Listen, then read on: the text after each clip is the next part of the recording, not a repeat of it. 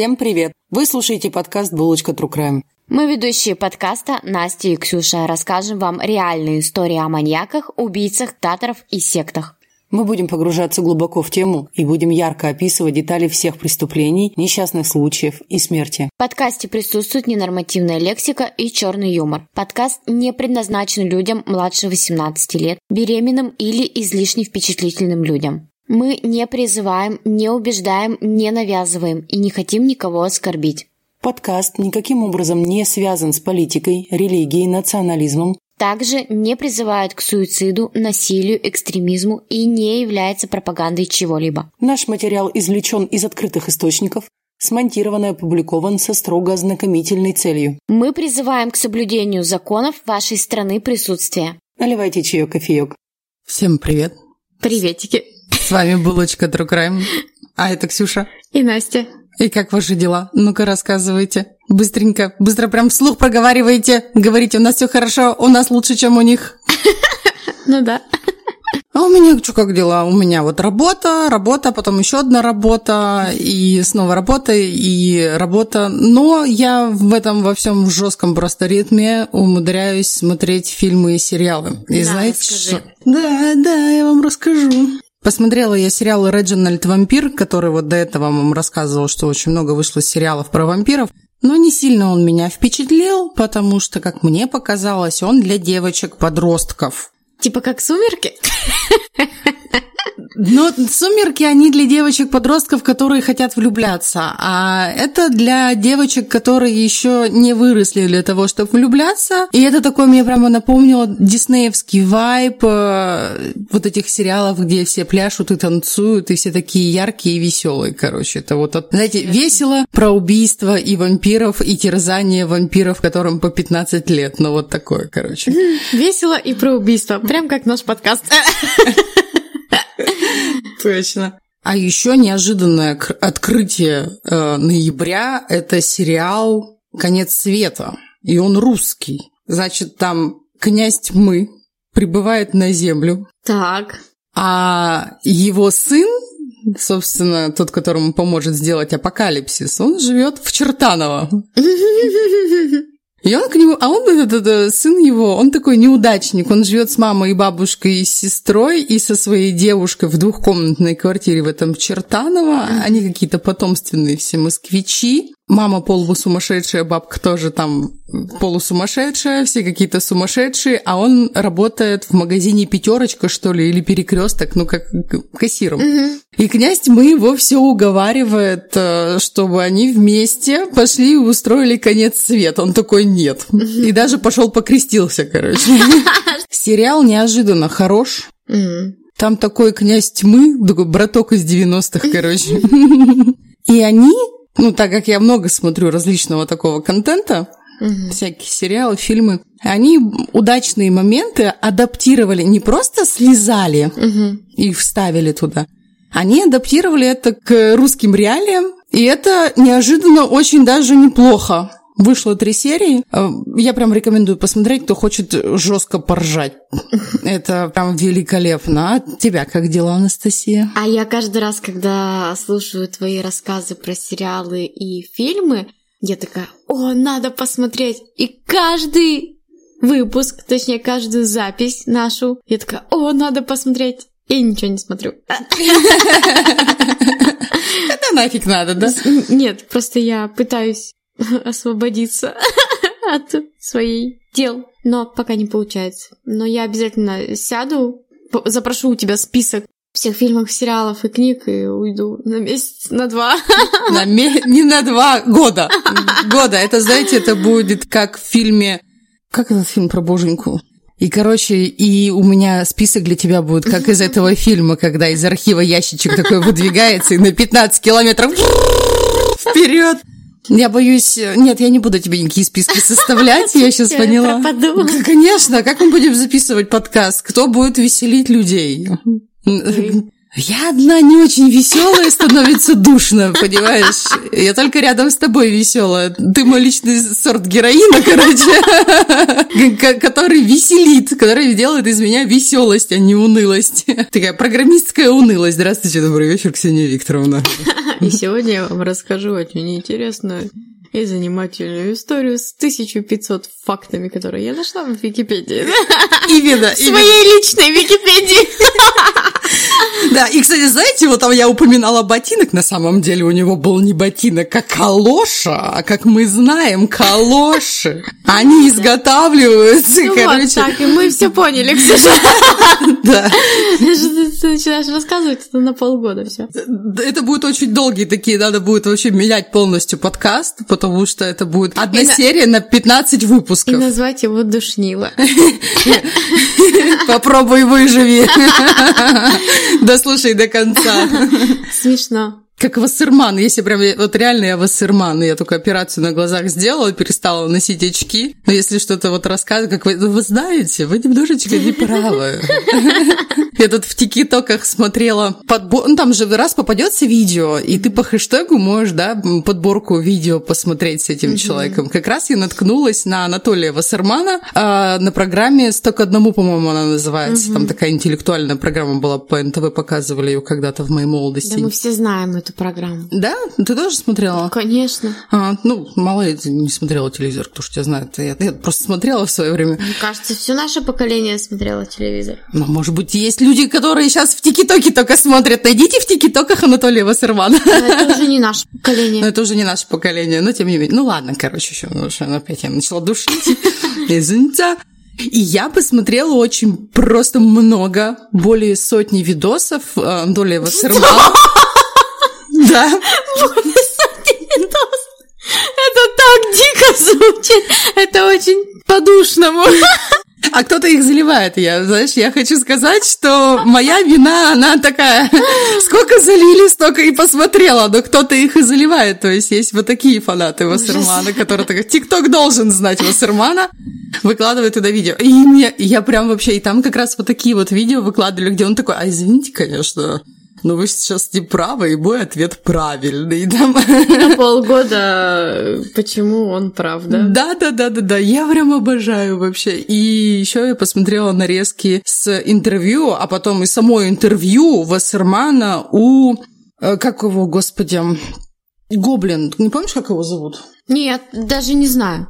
Ну, Знаю, щас что скажу. гоблина. Его зовут Дмитрий Пучков. Просто я запомнила, как гоблин, и все с этих переводов. И с Пучковым у них есть кайфовое интервью, где-то часа на два, где они о смысле жизни, о России, о- о- обо всем просто. И об этом рассказывает Вассерман. Я думала, я медленно разговариваю, когда душню. Но нет, он прямо так информацию подает. Медленно, медленно. Вот ты, ты хочешь, не хочешь, ты ее уяснишь, потому что в тебя ее втирают медленно. да, Как да, Вайс да. Миши Вишневского там. Ой, Да, короче. очень интересно, как мы перешли от э, интересных фильмов про вампиров и убийц к Вассерману. Это наша суперспособность. Да, действительно. С чего-то полезного на какое-то говно переходить. И пиздотрёп. Приступим к нашей истории. История у нас такая будет плотненькая. Факт много. Мы приехали в Краков. Ну, этот выпуск просто выпуск, совершенно не в рамках нашей, нашего путешествия по, стара- по странам и городам, по странным городам. Странные города. Да. Мы в Кракове. В 1960-е годы жители Кракова жили в страхе перед вампиром, который бродил по древнему польскому городу в поисках жертв, чтобы утолить свою жажду крови. И это были не просто пугалки из сказок и фольклора, это был вполне реальный человек. Вампир из Кракова был маньяком с ножом, который охотился на пожилых и молодых людей. Горожане были настолько напуганы, что не осмеливались шептать прозвище, данное прессой убийцы. Имя, которое всеяло ужас у людей всех возрастов. Это из серии там имя, чье нельзя называть, да, чье имя нельзя называть. Волан-де-Морт. Две женщины были сильно ранены, а третью нашли мертвой, и она была зверски убита. Страх не проходил даже в месяце затишья. Вампир исчез на 17 месяцев. Но он снова появился, чтобы охотиться на более молодых жертв. История Кароля Кота – это не просто история впечатлительного и неуклюжего подростка. Это история ненормального психопата, воплощающего в жизнь свои извращенные фантазии о насилии и убийстве. Кароль Кот. Близкие его называли Лоло. Он родился в Кракове 18 декабря 1946 года. Он там и прожил всю жизнь. Его отец был инженером в польской армии, а мать была домохозяйкой. Они оба были хорошо воспитаны, они были из хороших образованных семей, таких интеллигентных семей врачей, преподавателей, военных. И они старались дать своим детям, естественно, хорошее воспитание и обучение тоже. У Лоло была еще сестра, которая была его на 8 лет младше. А мать его, кстати, ну, она же была безработной, угу. домохозяйкой, и она была активисткой Лиги женщин. То есть она там вот права женщин отстаивала в Кракове тогда вот в 46 году. Угу. Такая деятельность у, него, у, у нее была. Он получал свое образование в высшей технической школе, которая, естественно, была в Кракове. Она на улице Латеранской была. Кот был хорошим учеником, и его вот это обучение в школе, оно проходило без э, эксцессов с его стороны, то есть он был прилежным. Mm-hmm. В принципе-то и воспитание его в семье родителями э, тоже было без происшествий. Он был спокойный, тихий, домашний ребенок. И семья хорошая. Да, все добрые, все прекрасные люди. Но кроме того, что он учился, он еще был достаточно активным мальчиком. Он был членом Лиги национальной борьбы, а потом э, в Союзе социалистической молодежи он состоял и даже в добровольческом резерве гражданской милиции. То есть вот такой вот тоже активный, в маму пошел. Очень-очень положительный юноша, но произошел такой переломный момент, который прям изменил его жизнь на до и после.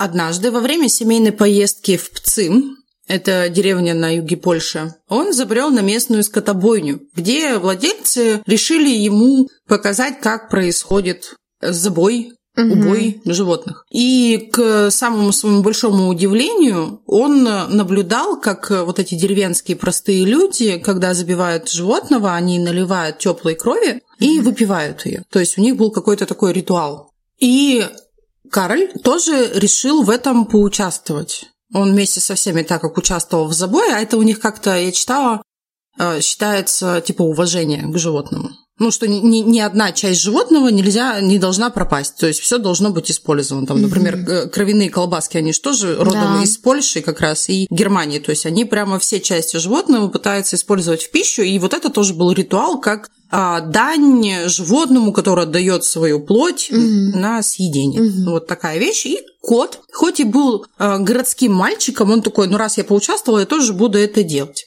И он тоже выпил стакан крови.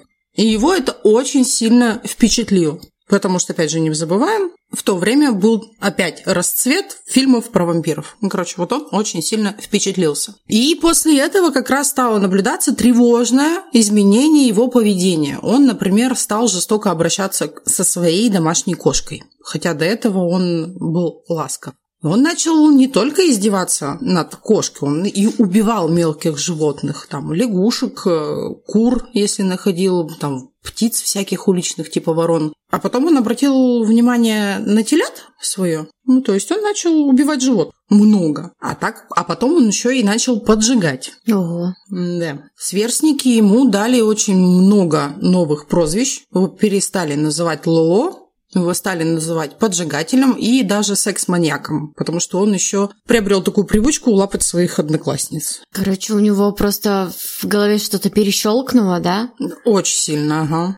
Пока вот этого поведения ему хватало, конечно, чтобы утолить жажду. Mm-hmm крови своей, вот это вот всего. Также по учебе он а, активно проявлял свой интерес к истории, но после вот этого своего изменения, так скажем, он стал изучать более темную историю Польши, которая связана с нацистской оккупацией mm-hmm. во время войны. Он посетил Освенцим, потом позже он вообще скажет, что он был поражен организацией и самой идеей концентрационного лагеря. И потом выражал даже желание родиться в ту эпоху, чтобы служить в нем. Такие уже садистские прям мысли у него. Ну, Прям вот моментально, да, такой да, тумблер сработал. Бумс, так и все. Также он еще начал э, заниматься физически. Он пошел на карате, он учился метанию ножей. Видимо, надеялся, что ему это поможет э, на поступить на военную службу. Он хотел, как отец, служить.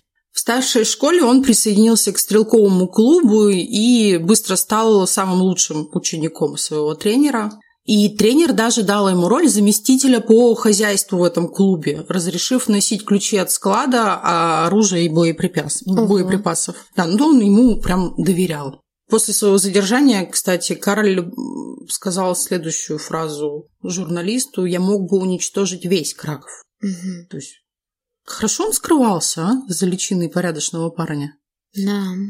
Дома у него была пневматическая винтовка, и он любил стрелять в мясо, которое его мать купила на обед, чтобы просто проверить, какова сила пули. Как будто бы он вот заранее, да, уже знал, чем он будет заниматься. Ну, такой как план у него действий был. Он, кажется, его сам вот разработал, типа, вот мне нужно научиться это, это, угу. это, это, чтобы больше Готовил людей убить. Себя. Ага. И этот тренер из стрелкового клуба, он а, даже приглашал Карля к себе домой, то есть он был вхож в его дом. Ему прямо очень нравился этот парень. И своему маленькому сыну он говорил, тебе нужно быть как Кароль. Угу. Хороший мальчик. Очень хороший мальчик. Он так в него верил и так его любил, что когда уже Каролю было вынесено решение по смертной казни, ну что его казнят, ну там уже там угу, угу. в поздние времена сейчас заглядываем, Тренер писал письмо в Министерство юстиции, что это все ошибка, что они Кароля задержали ну, неправомерно, что это не мог он быть. А сам Кароль, он, когда об этом узнал, он над этим смеялся. Он сказал следующее. Когда я прочитал материалы следствия и увидел письмо тренера в Министерство юстиции, в котором он протестовал против моего ареста, я искренне смеялся. И он не знает, что его сын был в моем списке убийств. Кошмар. Это прям мурашки. Так страшно. Ну, он такой прям мерзотошный парень, конечно. Со временем Кароля все больше и больше увлекала история нацистских концлагерей. Парню даже снились а, массовые убийства в газовых камерах, вот эти облавы, разделение людей, да, там женщина отдельно, мужчина отдельно. И у него появилась такая идея, что нужно убить всех женщин. А почему? Ну, вот как у нас обычно бывает в наших историях, да, что на маньяк, который в основном убивает женщин, то у него в семье с матерью всегда были какие-то проблемы. То есть либо мать э, алкашка, да, угу. либо там мать там била его, ну, и из-за этого они, как бы у них была ненависть к женщинам, и они мстили, так сказать, матери в лице всех женщин. Угу. А здесь-то что не так? Ну, я Хорошая думаю... мама, активист, хорошее Угу. воспитание, прекрасная семья. Это вот насколько переклинило его, да, и Ну, Я думаю, это уже, знаешь, вот есть такие, которые, одержимость, наверное, уже пошла, да? которые родились прям с этим. Были исследования, Угу. не помню, что за передача, по-моему, ну, какой- какой-то документальный фильм про расследование. И были э, изучения, что изучали мозг маньяка, и что там реально есть какое-то отклонение вот в самом мозгу. Причем у тех людей, которые совершали вот такие вот м, из- изощренные убийства, у них а, прям было вот одинаковое отклонение. Это по НТВ еще тогда шел документальный фильм, рассказывали. А я читала тоже какое-то исследование, что большинство маньяков получали удар в лоб, то есть у них было какое-то повреждение мозга вот в лобной части головы. Угу. Да, может, ему по башке где-то врезало. А может быть, он просто урожденный психопат а-ля Тед Банди. Да. Может, тот-то тоже жил в хорошей Да. семье с хорошими родителями, но вот он ненавидел женщин. Ну, что-то, не знаю, что-то случилось. Видишь, он там со средней школы начал девочек за жопу лапать. Ему нравилось насилие. Ну, просто психопат. Угу. Карлю очень нравилось собирать медицинские учебники по анатомии человека и также учебники по токсикологии, по химии, и он начал разбираться в судебной медицине. То есть он вообще и состав людей, так скажем, начал изучать. И он потом следователю скажет, а знаете ли вы, что самый легкий путь к сердцу лежит через спину. Но Ксюша с ним не согласна. Максимально не согласна. Ксюша знает более правильный и быстрый способ добраться до сердца. И нет, это не через желудок, и Ксюша это рассказывать не будет. Ну, кстати, ты права, через желудок. Ясно. Рядышком надо пройти просто. Там буквально разреза хватит 5 сантиметров. Рука влезет. Но почему не со спины? Потому что если со спины поползешь, тебе легкие помешают. Ну да. Ну вот, в игру парень не прав. Не просто в нашем сценарии, но мы же не скрываем, что у нас есть сценарий, да? Я там написала, Ксюша, расскажи, как правильно и быстро добраться до сердца, парень не прав. Да, у нас как раз сегодняшнее, да, начало такое. Ксюша любит душнить. Сейчас, даже такая лекция по анатомии и почему до сердца нужно добираться спереди. Ну ладно, я не буду. Ну все, достаточно. Также доставалось и младшей сестре, когда родителей не было дома, он э, бил ее и оскорблял ее. И, например, после плохого дня на стрельбище он бил ее, чтобы сбросить свое разочарование в плохом дне, что у него там не получилось хорошо пострелять. Он бил ее всем от э, ремня до вешалки. Он брал там вешалку, бил ее вешалкой. Кошмар. И однажды, да, он чуть не выколол ей глаз. И она плакалась, запиралась в комнате и стала очень сильно бояться своего брата. Ну, в принципе... Ну, конечно. Если бы мне попытались выколоть глаз, я бы отказалась жить с этим человеком в доме. Хрен бы кто меня заставил. Не, ну если, конечно, я маленькая девочка, меня бы заставили, потому что некуда было бы пойти. Но в доме я бы с ним один на один вообще бы никогда не оставалась. Мы ругались с сестрой, с моей старшей, с нашей старшей, с моей старшей. И, и а, ну, я была совсем мелкая, я помню этот момент. И мы постоянно дрались. Ну, да. И так получилось, что я пнула ее под зад, и чтобы скрыться от расправы, я побежала в ванную комнату, и чтобы там закрыться. Угу. И так получилось, что я вбегаю в ванну, от, ну, открываю дверь, за мной бежит, бежит Анька, и она что-то роняет, и получается, она нагибается, чтобы это поднять. И я в это время с ноги закрываю дверь в ванну. А раньше были ручки, такие как откручивающиеся, такие массивные, большие железные ручки. И получается, Анька в это время нагибается, я с ноги закрываю дверь, и просто этой ручкой, а там на конце этой ручки был лев. Я четко помню, был лев. Я помню, и у да. него был острый нос. И этим острым носом я просто расшибаю Аньке бровь. Боже, какой ужас. Вообще, я, мне было так потом страшно выходить. Я думала, все, мне будет, мне будет жопа. Была? Была жопа? Ну, нет, А мама что сказала? ничего. Мама знает, что мы постоянно с ней дрались и лично битых покоцаны хотели. Хотели, ходили. Ой. А походу хотели. Потому что я ни с кем не дралась. Ну, с тобой мы дрались тоже один раз. Кто победил? Ты. А. Ты же сильнее. Вот поэтому И я не дерусь с И больше. Потому что я очень хорошо кушаю. Нет, я считаю, в нашей семье драка с э, сестрами это очень весело. Да, но не в этой семье. Да, потому что тут мальчик психопат. И весь кошмар начался 21 сентября 64 года. И в этот день он попытался поставить себя уже как убийцу, а не просто психопата дебашира. Мгм. Слава богу, безуспешно. Слава богу, сразу скажу, безуспешно, да. Его целью стала женщина преклонного возраста, которую он приметил в церкви. Каков был план, короче, у него? Он пришел в церковь с ножом Мгм. и сидел ждал кого-нибудь. То есть, грубо говоря, он ждал, когда он увидит того человека, который был бы его идеальной жертвой. То есть он хотел убить прямо в церкви? Он убил прямо в церкви. Ну, попытался убить. Жертва выжила. Мгм. И этой жертвой была 48-летняя Эллен Фельген. Она вошла в церковь, заметила молодого человека, который сидел и молился. Она также встала на колени, чтобы помолиться, а Кароль Кот вытащил штык, который был спрятан у него в куртке, и вонзил ей несколько раз его в спину, целясь в сердце. Он намеревался именно убить, и желательно с одного удара, но это у него не получилось, что и слава богу. После того, как э, он нанес ей удары в спину, она упала, а маньяк убежал.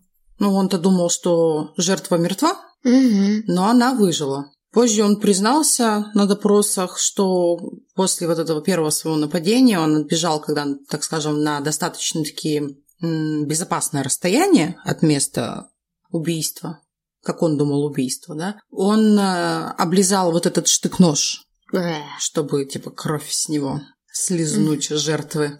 Несмотря на все вот эти травмы, Эллен выжила. Она выжила, и она даже немножко запомнила, как выглядел этот человек. И Мгм. когда она пришла в себя, она, собственно, э, рассказала сотрудникам полиции, как выглядел этот молодой человек, что к его куртке был пришит красный щит, и это означало только одно, что это человек старшеклассник, то есть это была как эмблема. Угу, школьная. Мгм.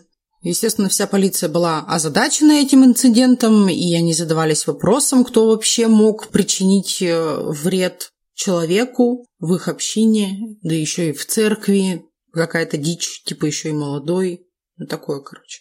Вторая попытка убийства произошла уже сразу через два дня, 23 сентября. Его жертвой стала 78-летняя Францишка Левендовская. Он ее заметил, когда она выходила из трамвая. Он последовал за ней и также на улице забил ее в спину ножом. Прямо на лестнице, которая вела ее в квартиру. То есть он ее преследовал. Она ну, от этих всех ударов, боли и неожиданности споткнулась, упала с лестницы, и опять кот подумал, что его жертва мертва, и скрылся с места происшествия. Ну, слава богу, что вторая попытка тоже оказалась неудачной, и женщина выжила.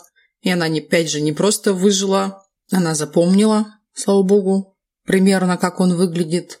Но она при этом нападении получила серьезную травму, которая не связана, кстати, с ударами ножом в спину. Она вот когда падала, она сломала позвоночник, и ей парализовала ноги. Полиция сравнила описание этих двух женщин и пришли к выводу, что описание схоже. Один и тот же человек. Да, что это молодой человек и вообще ну, старшеклассник. Спустя шесть дней 29 сентября напал он снова на пожилую женщину. Это была 86-летняя Мария Плихта. Она была также прихожанкой той же церкви. Он подошел к ней сзади и ударил ее ножом опять в спину. На этот раз кот нанес ей значительные э, ранения, убежал, опять же, просто убежал, напал, потыкал ножом, убежал. К ней успела подойти монахиня, она успела рассказать монахине, что это был молодой человек, что на нее напали, что это был молодой человек, и только после этого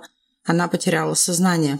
Как рассказывал кот, после этого нападения он также, когда куда-то добежал, до определенно, отбежал на определенное расстояние, он снова облизал свой нож. Кстати, вот из-за этого-то его и прозвали вампиром. Ну, то, что кровь пьет, Да. так скажем. Ну, сли- слизывал, да, вот эту вот человеческую кровь. Ну, блядь, не знаю, как- какой-то сыкливый тыкальщик. Сыкливый тыкальщик. Мы, кстати же, одна из наших идей придумывать смешные названия маньякам. Вот у нас был Сыкливый душитель. э, сыкливый душитель, потом с носками что-то, но- носочный маньяк. Да. А этот у нас Но надо думать, потому что сыкливый у нас уже был. Сумасшедший тыкальщик. Нет, это тоже как-то, кавычки показываю, хорошо звучит. Да. Но точно не вампир из Кракова. Сли- слишком красиво вампир из Ну, Кракова. сыкливый тыкальщик. Сыкливый тыкальщик. Я приемлемо. Приемлемо. Ну, хорошо, может быть, дальше во время записи что-то еще родится. Оно будет сейчас у нас на подкорке крутиться. А может быть, вы что-то придумаете? Может, вы вот нас слушаете и такие, хм, не сыкливый тыкальщик, а там барабум-бабум-бум-бум. Такое вот что-то. Подкорка крутится, кликухи мутятся. Неплохо, неплохо.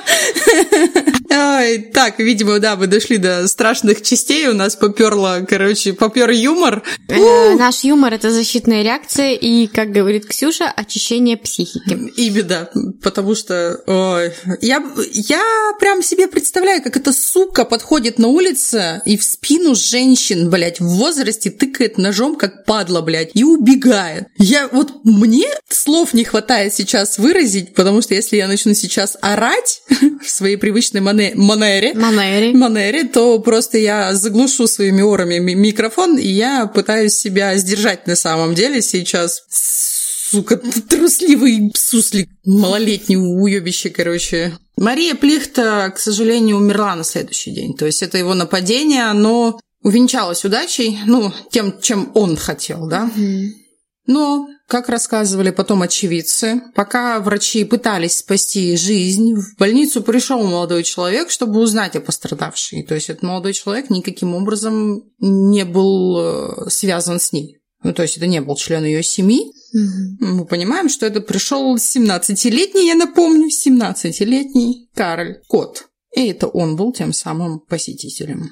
То есть его даже ну, не остановило, что предыдущие женщины, которые выжили, оп- описали его, и он все равно пошел, так сказать, засветиться. Это либо обезбашенность, либо тупизм. Скорее всего, второе. А еще вот это чувство, что я наконец-то убил. Знаешь, Да. убедиться в этом. То есть он такой типа вырос, Мгм. все вырос. Именно тогда в газетах ему и дали вот кличку Краковский вампир, который он совершенно недостоин, потому что пошел нахуй. И пока полиция разыскивала нашего сыкливого тыкальщика, он э, решил, что он зашухарится, он затихарится, он не будет пока ничего делать. Потому что, не потому что вот он боялся, что его найдут. Он начал думать о методах убийства, Мгм. как еще можно убить людей.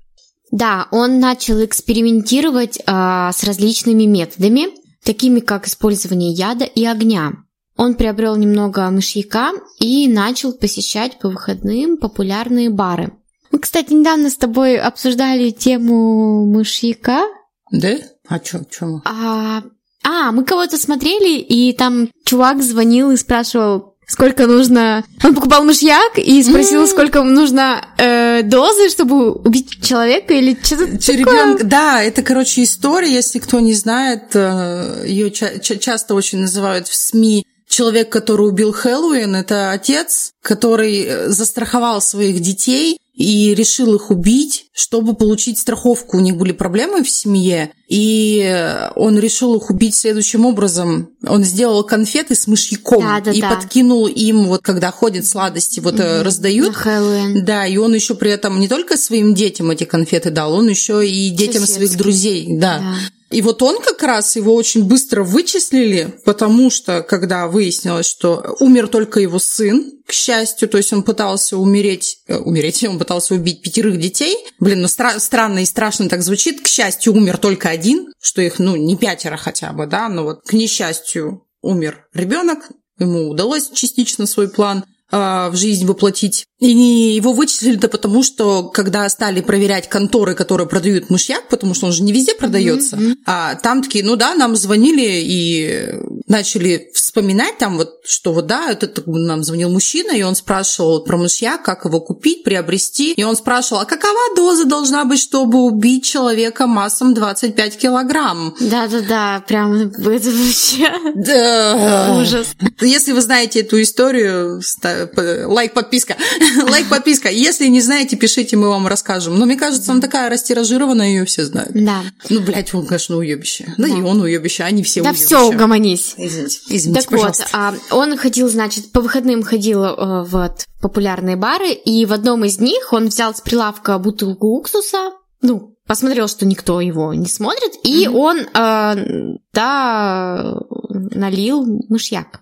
Мгм. Надеюсь, что потом кто-то воспользуется этой бутылкой и отравится, но никто этого не сделал. Он часто оставлял бутылки с пивом или содовой, отравленные мышьяком, на открытом воздухе в этих популярных местах. Мгм. Но э, никто и никогда не пил вот эти вот ядовитые смеси, которые он там. А на что он рассчитывал? Что кто-то видит э, бутылку с пивом открытую, такой, о, попью! Опа, пивасик, да-да-да. Надо попить пивасик, открытый Ну, Может, кем-то. в, может, в те времена это было как бы ну, нормально, что ты видишь бутылку там содовой или... там, Решил ее спиздить и попить? Ну, и просто, ну, или, может быть, знаешь, там какая-нибудь э, сабул- сабултыга идет. Сабултыга, что это за слово такое? Это забу- придумала? забулдыга, да. да. Пинчушка какая-нибудь идет, Ага. о, Ну, и все. как вариант. Да, наверное, он рассчитывал на это. Мгм. Однажды он э, предпринял подобное покушение на молодую девушку. Которая ему нравилась в школе. И он решил соблазнить ее отравленной бутылкой пива, оставленной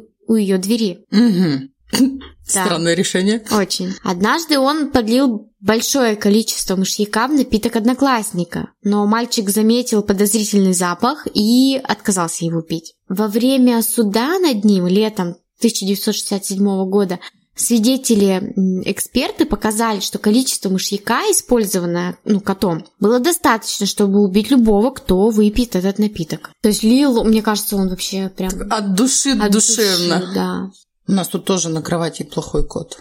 Он пытался сорвать нам всю запись. Нет, это слишком ласково, если мы дадим ему, кстати, этот... Сыкливый кот? Потому что кот? Потому что котик? Потому что кот, да. Плохой кот. Нет, это, блин, как краковский вампир слишком хорошо. Недостоин.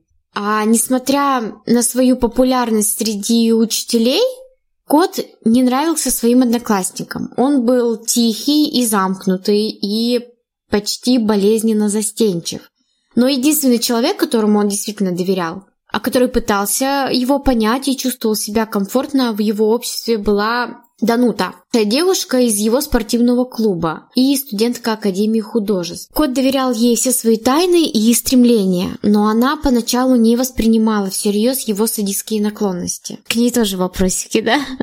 Ну, то есть он ей рассказывает, там, я хочу всех отравить мышьяком. Ну, Она обычно же такая, не, не воспринимаешь это серьезно. Мы вон с тобой тут, тут- а, мы с тобой, с- а с кем? Да с тобой по-любому. Тогда рассуждали, как правильно разделать человека, как его... Ну, короче, вот то, что сейчас опять вот пошла вот эта повальная эпидемия, находят запчасти человеческие в Да. разных городах. Опять расчлененка пошла, видимо, какие-то эти осенние обострения у людей. И, ну, что глупо, типа, зачем э, человека расчленять и выкидывать вот эту расчлененку, когда мы это можно прямо уничтожить хорошо. А мне кажется, что когда человек тебе об этом говорит, ну, на своем полном серьезе, у тебя происходит, скорее всего, какая-то защита, ну, типа психологическая защита. И когда тебе говорят о страшных вещах, ты такой, ну, типа, да. Ну, можно Нет, о таком это рассуждать. нереально, ну да, бы, это, да. это какой-то странный парень, который рассуждает об этом.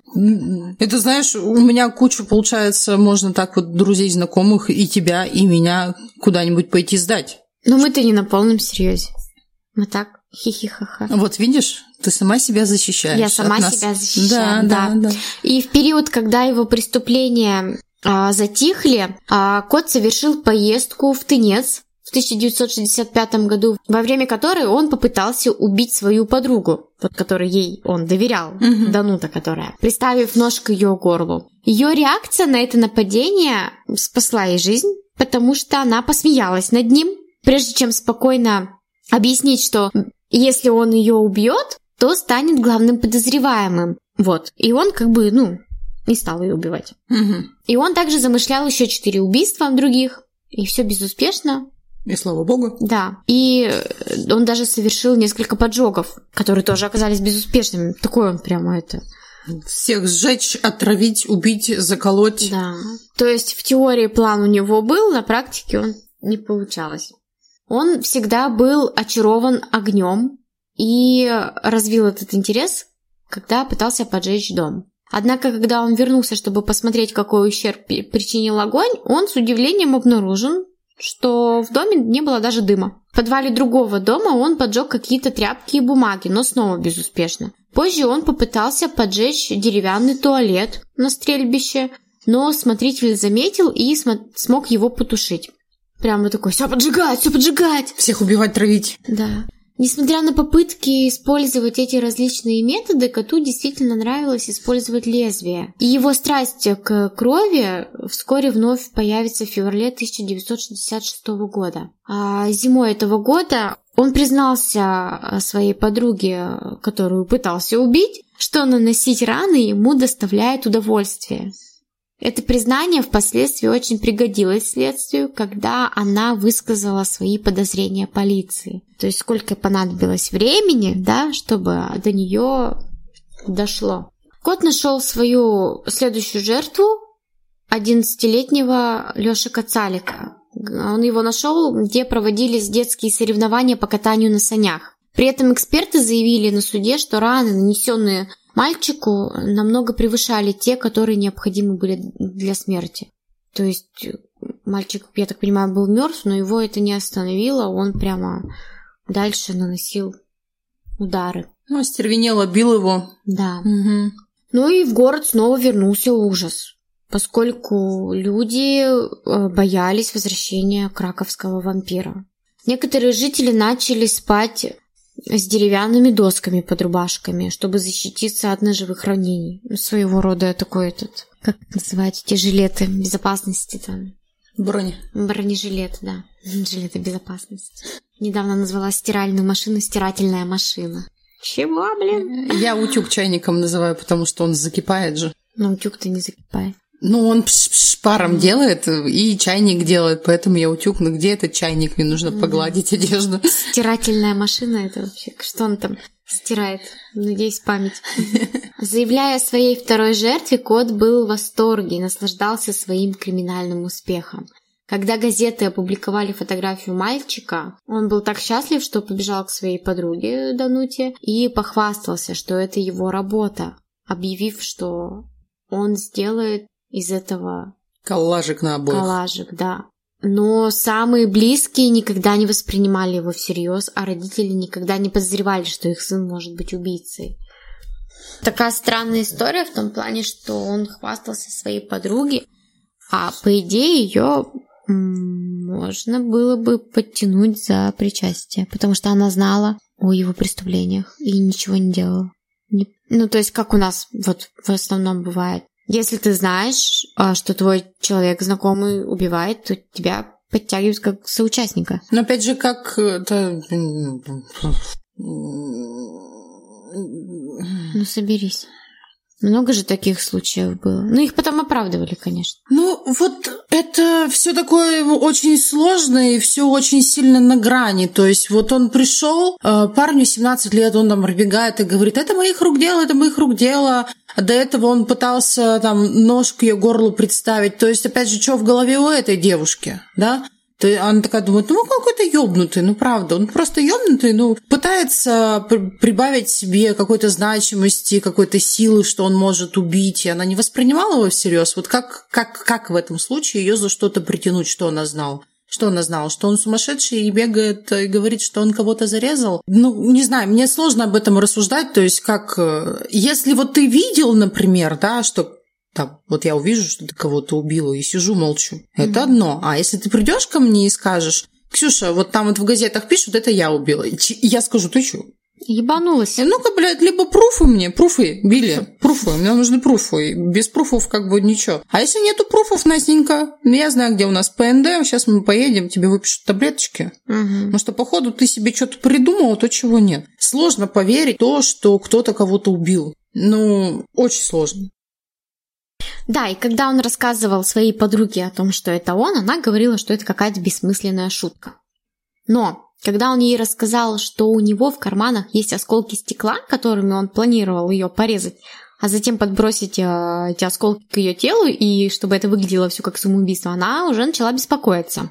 Она убедила его пойти к врачу, который просто отправил его домой с витаминами. Ну, я не думаю, что он пришел к врачу такой, так, знаете, в общем, я тут поджег э, пять домов, попытался отравить, расставлял бутылки с ядом, потом, значит, э, у меня были вот такие вещи, я хотела бы э, своей подруге порезать и выставить это все как самоубийство. Я думаю, вряд ли он вот это вот рассказывал врачу. Он такой, ну, что-то Мне нехорошо. тяжко, тяжко, как-то тяжко, не, не весело, не весело. Он такой, ну, пей витаминки. У меня депрессия. Да. Но она не пошла в полицию и не сообщила о своем друге, потому что, как мы, как мы и предполагали, Мгм. Она отказывалась серьезно относиться к его садистским наклонностям и полагая, что кот был просто безобидным, но проблемным. Ну, типа проблем просто с психикой. Но потом передумала.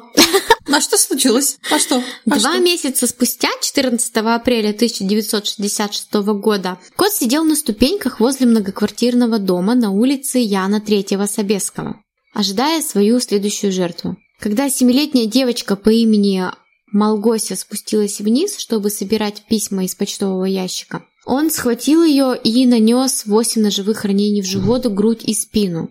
Однако проходящие мимо люди пришли ей на помощь, и она выжила. Девочка мало что могла вспомнить о нападавшем, кроме того, что на нем был белый шарф. После нападения кот пошел в полицейский участок, чтобы продлить лицензию на оружие, а затем вернулся домой, чтобы поужинать. Через четыре дня он вернулся на место преступления, осведомившись об имени жертвы у ее матери. После нескольких нападений на полицию теперь уже оказывалось огромное давление, чтобы найти убийцу, и детективы расширили свое расследование, увеличив количество полицейских патрулей в Кракове.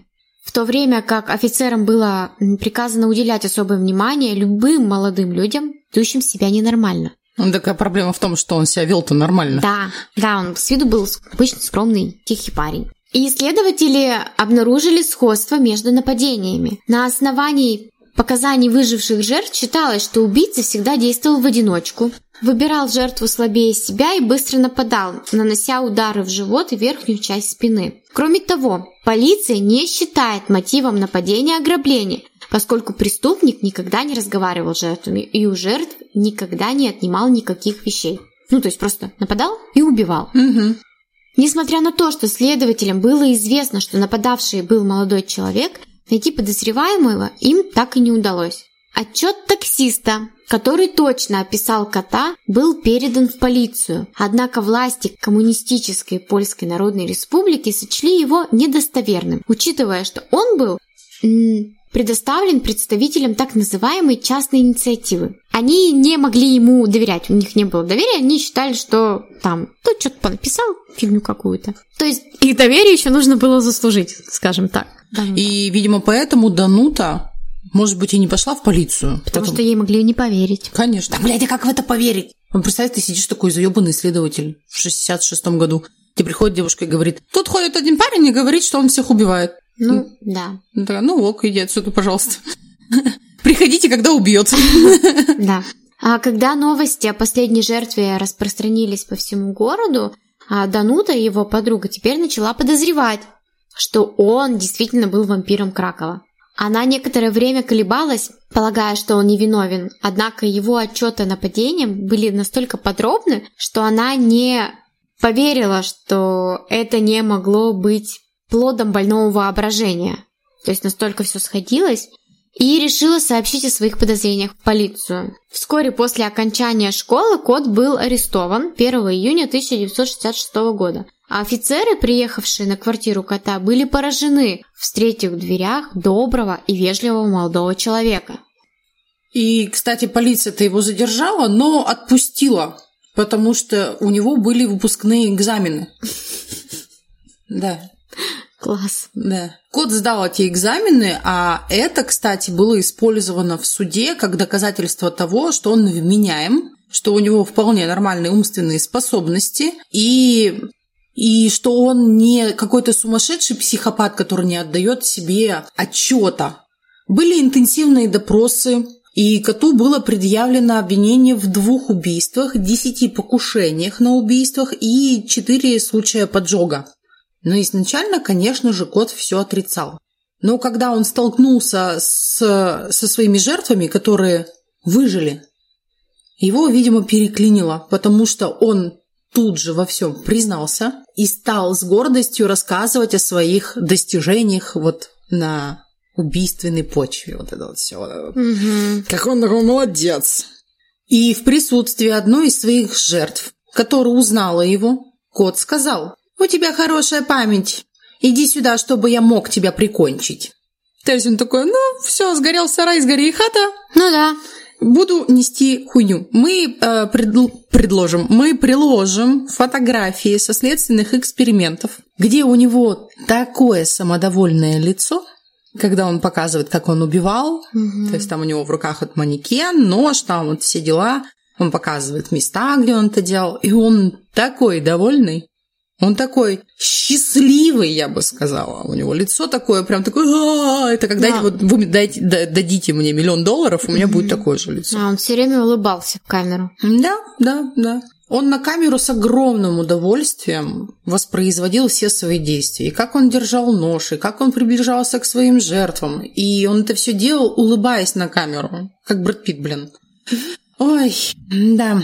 Когда он уже был э, заключен, заключен, заключен, заключен под стражу, он, естественно, был подвергнут множеству психологических тестов, чтобы могли лучше понять его душевное состояние, а также многочисленные эксперты пытались выяснить причину вот такого психопатического поведения кота. Они узнали, что он с раннего детства проявлял странные наклонности к смерти. Ну, то есть его очень сильно интересовал вопрос смерти, что странно было бы для ребенка этого возраста. Да. После ряда психологических наблюдений и обследований врачи единодушно пришли к выводу, что он полностью вменяем и может предстать перед судом и понести полную ответственность за свои действия. Было интервью, на котором его спросили, знал ли он, что убийство является преступлением и злодейством. Тогда кот объяснил все свои моральные принципы. Злые люди, по его словам, были пьяницами и теми, кто общался с проститутками. Но он их не трогал, злых людей вот этих. Нет, так он не убивал злых людей. А, он себя не считал злым, mm-hmm. потому что злые только те, кто пьют и с, с проститутками. Угу. Есенин бы ему точно не понравился. Не понравился бы. Угу. С первых строк. Ему бы большинство наших великих поэтов не понравилось бы. Они все были пьяницами и все сами были проститутками, простите просто. И вообще он это все делал, чтобы приносить себе удовлетворение и испытывать от того, что он делает, чувство выполненного долга. Вот он считал себя всего лишь убийцей, а не злым по человеком, mm-hmm. человеком по сути. То есть вот я считаю себя бухгалтером, и я не злой человек. А он считает себя убийцей, но он не злой человек. Он объяснял, что страдание – это красота, а причинение кому-то боли и страданий – это произведение искусства. Но не каждый это может сделать, а вот он может. Угу. Гордость, да. Он даже дошел до того, что предложил освободить его, чтобы убрать неугодных людей, в кавычках я сейчас это дело говорю, в качестве осуждения общества. Ну, типа, он бы... Общество ему говорит, вот этот человек плохой, он пошел его и убрал. Угу. Также с его слов Удовольствие, которое я испытал, когда нож рассекает жертву, невозможно описать это чувство. Этот опыт, он стоит виселицы.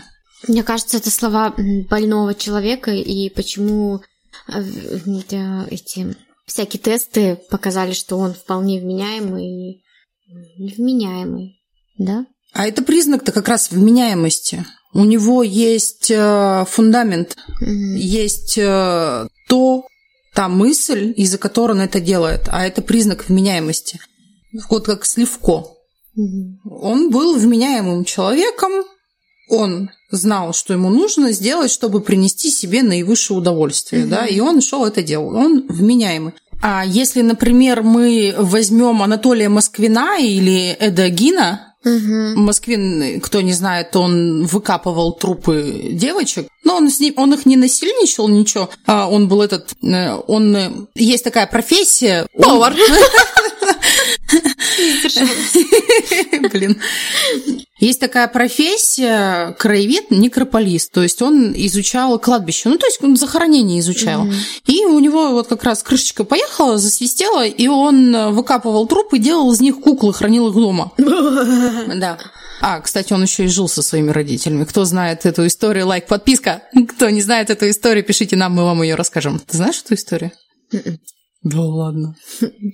Слушай, ты мне нравишься больше и больше, это я очень, тебе скину. Это очень похоже на дом восковых фигур какой-то. Дом восковых фигур, кстати, взяли с Эдогина. Ага. А Эдогина ты знаешь? Да. Это у него был пояс из сосков. Да, да. Обожаю пояс из сосков. Губы рыбы. Губы Автографы зимы. Просто там все у него было. Вот они как раз, вот они больные люди. Они такие как бы, а я же не делаю ничего, вообще ничего страшного. А что такого? А что такого? Ну, блин, а, как говорил в Москве, ну вот это вот, которую я выкопал там, Машеньку, за ее могилой это не ухаживали. Я ее забрал к себе домой. Я ее помыл, я вот ее замумифицировал. Ну, ничего такого, я не делал ничего страшного. Так же, как Эдгин, я никого же не убивал. Я же просто выкапывал тела и делал из их кожи фартучек. Ну, и, аксессуары. Да, да, сумочку там, торшер, вот Брана, торшер, кресло там. Костюм у меня был из кожи матери. Знаешь, что самое ужасное? Mm-hmm. Это жизнь. Ну, это, ре... это в реальной жизни. То есть это Да. не какой-то там триллер, который мы смотрим, да? Да, это не А, то, что по там- типу там дом восковых фигур. Или поворот не туда. Да. А, чего? Да, да, да. И вот, а, а вот они больные люди. А вот он, он вполне здоровый. Он такой же здоровый, как и э, Дамер, например. Ровно такой же здоровый, как большинство людей, которые творят вот эти вот ужасы. Он здоровый, у него есть фундамент, у него есть мыслительные процессы. Он понимает, что он делает и для чего он это делает. Потому что, например, когда Москвин говорит, ну я выкопал Машеньку, потому что ей было одиноко, Это ненормально. да, это ненормально. А то, что вот он идет и убивает человека, потому что он хочет видеть смерть человека, он испытывает при этом определенные чувства и проходят определенные мыслительные процессы, которые, ну, ненормальные. Ты уже Но повторяешься. нормальные. Да, извините. Мне нравится рассуждать на эту тему нормальности и ненормальности психопатов.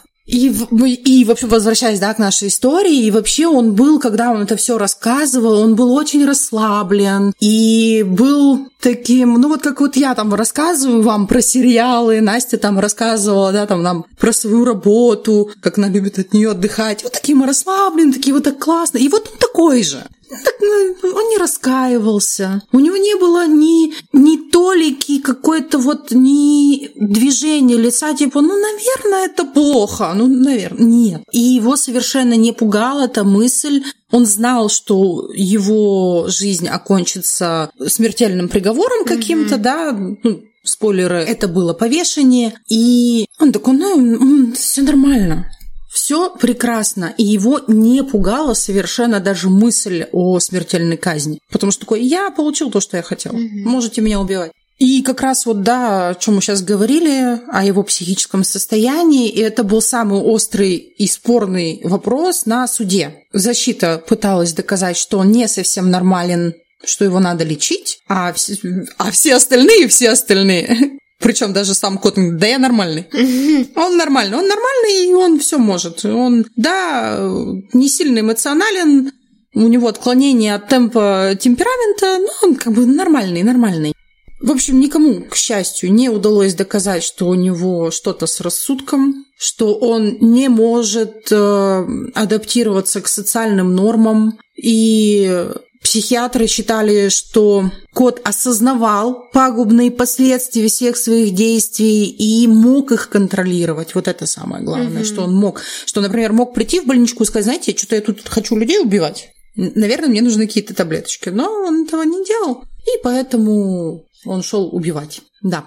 Суд он поддержал мнение экспертов-психиатров, и 14 июля 1967 года они признали, они в суд в плане, суд признал кота виновным в убийствах, покушениях, поджогах, вот во всем, и приговорил его к смертной казни. Из этого приговора он э, лишался всех своих гражданских прав, но поскольку кот был осужден только за убийство 11-летнего Лешика Цалика, адвокаты кота 22 ноября 1967 года подали апелляцию в Верховный суд на основании ограничения ответственности, то есть ограничить ответственность за его преступление. Суд принял во внимание показания судебных экспертов, а также малолетний возраст кота на момент преступления и отменил приговор от а, смертной казни. И вместо этого он присудил коту пожизненное заключение. Но генеральный прокурор Польской Народной Республики пересмотрел приговор и 11 марта 1967 года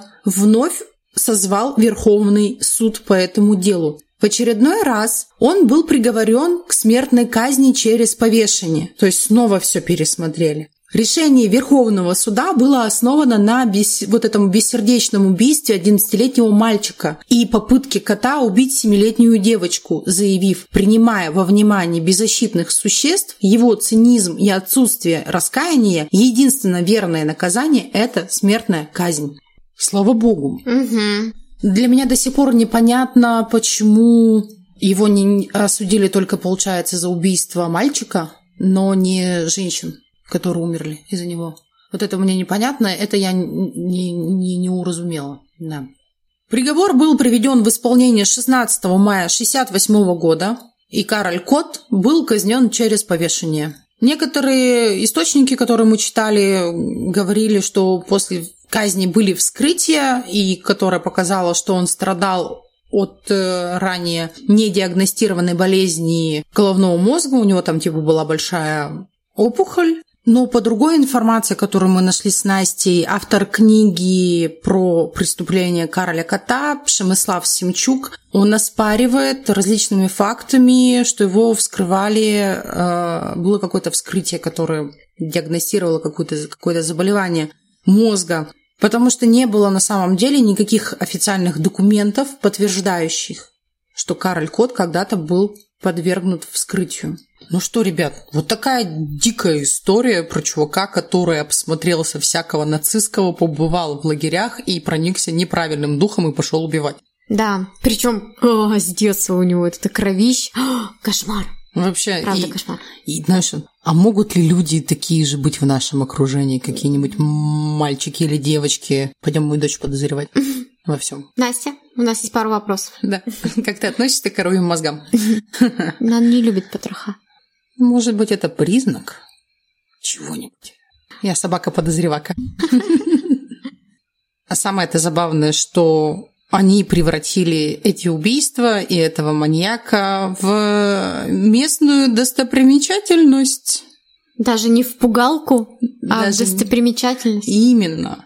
Потому что если вы будете в Кракове, вы сможете насладиться пивом, без мышьяка, конечно, всего за 5 злотых на рынке в пабе Кот Королла. Кот Королла? Именно, да. А, А талисманом этого паба является ухмыляющийся кот, который сидит рядом с изображением Эдгара Алана По. Вот такой вопрос, причем тут он.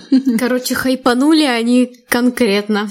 Да, и, кстати, есть экскурсии по страшным местам Кракова, в том числе и по тем местам, где убивал Кароль Кот. Убивал и нападал.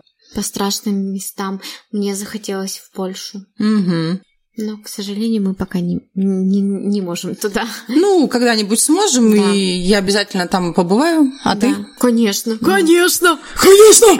Абатакедавра! Мы тут это учились говорить как Волан-де-Морт. Да, это будет в конце выпуска. Дослушивайте наши выпуски до конца. Мы все наши факапы, самые смешные, туда записываем. Я, до сих... я тут, кстати, переслушивала последний наш подкаст, где звонила А, э, тетенька их, их, их, и- Ипхин. Ипхин. Да, какой-то Ипхин нам звонил. Я так ржала вообще, как конь просто дикий. Ну что, мы прощаемся.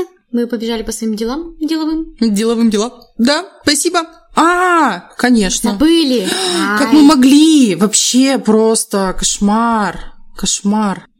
Жертвы маньяка. Эллен Фельген, 48 лет, выжила. Францишка Левендовская, 78 лет, выжила. Мария Плихта, 86 лет, скончалась. Лёшек Цалика, 11 лет, убит. Девочка Малгося, 7 лет, выжила. Ну, и его подруга, тоже ее можно в жертвы засчитать. Как, каково ей было, да, вот с этой информацией жить всю жизнь. Может быть, она себя корила, а может быть и нет. Но Кто знает. она помогла все равно его поймать и активно участвовала в активных ну, в судебных заседаниях, давала показания против него. Ну а также жители домов, которые он поджег, Мгм. а также вся его семья и все родные тех людей, которым он причинил зло. Вот такой вот упырь. Опять же, повторюсь, как это, наверное, моя любимая фраза, как ты любишь говорить, э, жуть какая. так- Нет, я говорю, да, трэш. А, ну да, точно. А, еще страшно, очень страшно. Страшно, очень страшно. А я говорю, ну да, вот такой вот у нас упырь, вот такой вот у нас злодей. Также история про Кароля Кота. Есть э, хороший документальный фильм 2020 года «Самые злобные убийцы в мире». И фильм 2014 года, который так и называется «Кот. Краковский вампир». Это из серии «Убийцы». Вот такая серия была фильмов документальных убийц. И там есть серия про Кароля Кота, краковского вампира. А на сегодняшний момент мы называем его сыкливый тыкальщик. Да. Сыкливый. Ну, потому что он сыкливый же, что он убегал. Какой он вампир? Никакой он не вампир. Уебище он. Ну вот. Вот такая история, ребят. Ну что, побежали. Побежали. Пока. Пока. Фольклор, да. Фольклор. Что это такое вообще? Это сборник сказов, рассказов каких-либо, ну там типа, знаешь, в- про вампиров, Сборник. фольклор. Это достаточно было. А, Иди в жопу, я это вставлю в конец, блядь. А ты всегда так делаешь, Да. сучка крашеная. Ты что, спрашиваешь? Мне кажется, ты, ты ведь, сука, по-любому знала это. Ты- Нет, нет. Как тебе верить? Ты, ты столько раз делала так, что ты знала, спрашивала у меня что-то, оказывалось, что ты знала, ты просто меня троллила, потому что я Нет, 15 минут что-то неправда. рассказывала. Э, Это неправда, просто мне достаточно было вот этого объяснять, что это сборник э, сказок и рассказов. Что не, осм- что не осмеливались шептать прозвище, данное прессой убийцы. Имя, которое всеяло ужас у людей всех возрастов. Это из серии там «Имя, чье нельзя называть», да? Чье имя нельзя называть. Волан-де-Морт. Я, кстати, извините, автопчик, я ставлю это в конечек. Но я научилась делать э, как Волан-де-Морт. Гарри Поттер! Я думала, нос спрятать. Мальчик, который выжил! Авада Круто, да? Вообще огонь! Я сама себя не ожидала. Оказывается, нужно просто резко через э, низ горла, короче, Так вот! Да! Это так круто! А теперь попробуй. Авада Кедавра! Авада Кедавра! Класс, у тебя тоже получается. Тяжко, тяжко. Да, да. И это были не просто пугалки из... из... Чухается up. Ну вот, мне теперь хочется вот так говорить. Как батька! Ага. Ты можешь на работе кого-нибудь пугать. Я больше чем уверена, что тебя на работе никто не боится. Вообще никто не боится меня на А ты работе. берешь ручку в него вот так вот тыкаешь и говоришь, Авада Кедавра! и в сонную артерию, на! Знаешь, как тебя все бояться будут? А, в психушке меня тоже боятся А ты будут. дашь мне интервью в рамках подкаста «Булочка True Crime»? Возможно, возможно. Не знаю. Посмотрим, как карты лягут. Посмотрим!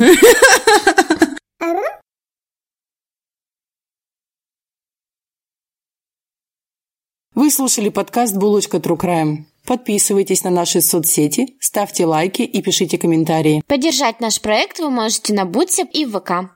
Ссылки указаны в описании. Спасибо и до новых встреч!